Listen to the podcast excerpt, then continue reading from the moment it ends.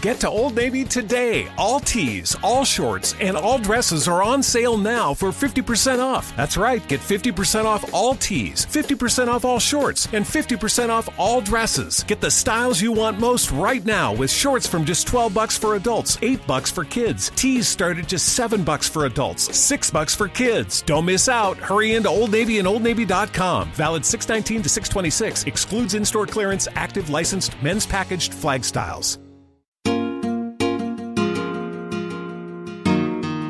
Cafés AIS te ofrece este espacio. Cafés AIS, tazas de emociones.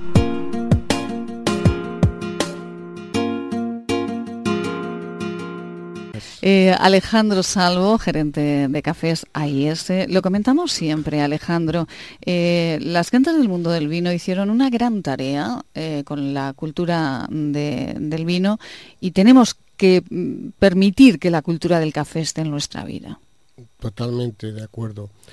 El vino nos ha abierto una ruta que el café debe seguir. Eh, no es malo copiar, sobre todo cuando copiamos de gente que lo hace mucho mejor que nosotros. Entonces, para mí es, es bueno eh, todo lo que ha hecho el vino y yo me rijo por mucho de lo que han hecho ellos para introducir la cultura del café en, la gente de cada día.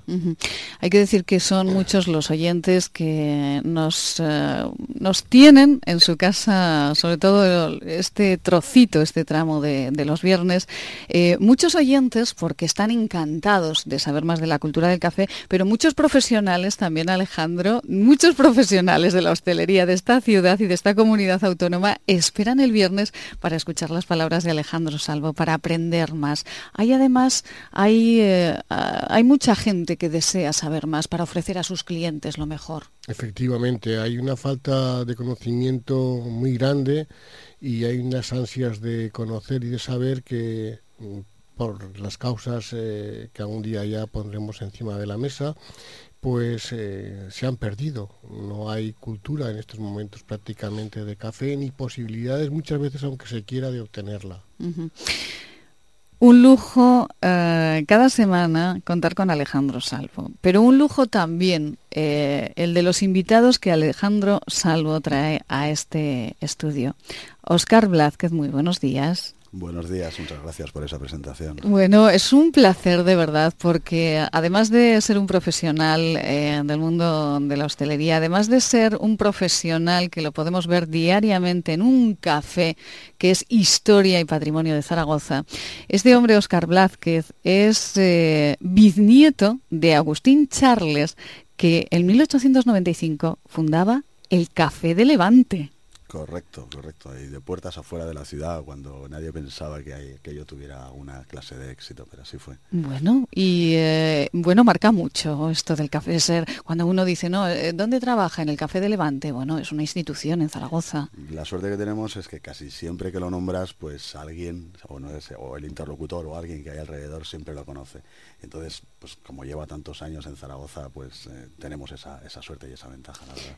Vamos a hablar de ese café, ¿verdad? Eh, Alejandro, hablaremos del Café de Levante porque es una institución y como digo, considero que es patrimonio de esta ciudad porque la de charlas, la de filosofía y la de política y cultura que se ha gestado en el Café de Levante. Yo, yo, siempre digo que si las mesas hablaran, porque esas mesas las compró mi abuelo de segunda mano en el año 27 que imagínese usted lo que podrían contar esas mesas si, tuvieran voz, pero lamentablemente no las Es desde luego eh, un lugar donde entras y hay una energía especial de todas las gentes que han pasado a lo largo de los años. Hablaremos ahora del Café de Levante, eh, pero eh, Alejandro, ¿Zaragoza ha conservado o no ha conservado todos los cafés antiguos que tenían? Desgraciadamente no ha conservado los antiguos cafés y se han perdido para siempre esos lugares de solera en los que la gente se reunía para charlar, discutir, observar a los paseantes y sentir pasar el tiempo.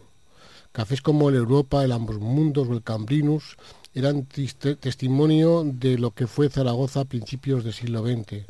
Los últimos en desaparecer han sido los antiguos espumosos de la calle Independencia, hoy han vuelto a abrir en Paseo Sagasta, el Café Windsor, que no ha vuelto a abrir, el Plata, que también se cerró y volvió a abrir, el último café cantante que existe actualmente en la actualidad en España. Y como has dicho bien antes, eh, merece una, una atención, una mención especial el Café de Levante, que lleva 117 años fiel a la zona de Paseo Pamplona y Calle Almagro. Es es un, como tú bien has dicho, es un patrimonio de Zaragoza que tenemos que aupar, que tenemos que conservar, porque él es un poco testimonio de mm, prácticamente ya de casi siglo, un siglo y medio, casi el cuarto.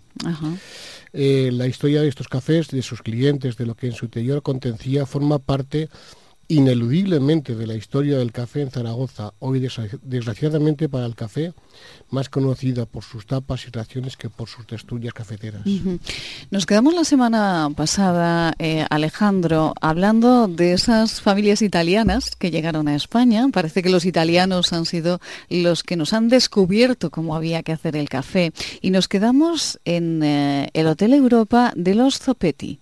Efectivamente. Poco después de que Juan Fortis desembarcara en Zaragoza, lo hizo Gaudencio Zopetti Cerruti. Fue hacia el año 1845. Parece ser que este hombre venía de. tenía unos familiares en Barcelona que fueron los que de alguna manera eh, le ayudaron a instalarse en Zaragoza. Este hombre era piamontés de una pequeña población llamada Lago de Horta, que está al lado del Lago Mayor el norte de Italia. El primer Ceopetti abrió la, hacia 1845 la Fonda de Europa, ocupando parte de las edificaciones existentes en el famoso hospital de Nuestra Señora de Gracia. El hospital contaba con amplísimos terrenos en aquellos años. Cuando compró los terrenos del hotel, tendría Zopetti aproximadamente unos 40 años. Es decir, habría empezado muy joven a los 25.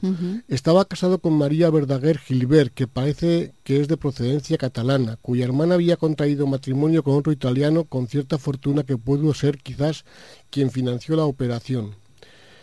Todo quedaba en familia entre aquellos hoteleros. Murió relativamente joven, a los 66 años, en su pueblo, el lago de Horta, según certifica el párroco de San Bernardino de aquella localidad, y había dejado en España cinco, en Zaragoza, cinco hijos. Uno de ellos fue enviado a Italia, donde murió enfermo de tuberculosis, pero eh, se envió allí porque se creía que en aquella zona tan alta alpina eh, estaría, se podría recuperar, pero no fue así. Eh, en sustitución envían aquí a un primo del que se había muerto, a otro Gaudencio. Era hijo de un hermano del, famoso Zopetti Cerruti. Este joven tuvo una educación hostelera esmerada y parece como y aparece en noticias de él como aprendiz de cocinero de la Casa Real. Bueno, nada más y nada menos. Efectivamente. A la muerte del, primer Gaudencio se hicieron cargo del negocio su hijo Enrique como arrendatario. Este pagaba en aquellos años 30.000 pesetas al año eh, eh, y este se hicieron cargo los dos. Enrique, el Gaudencio, eh, a la, mm, deja a su hijo, Enrique, pero eh, mm, viene de Italia otro primo, como he dicho, que se llama también Gaudencio. Este era un Gaudencio Bossi, Zopetti Bossi, que era el cocinero que había estado en la Casa Real. Se muere Enrique,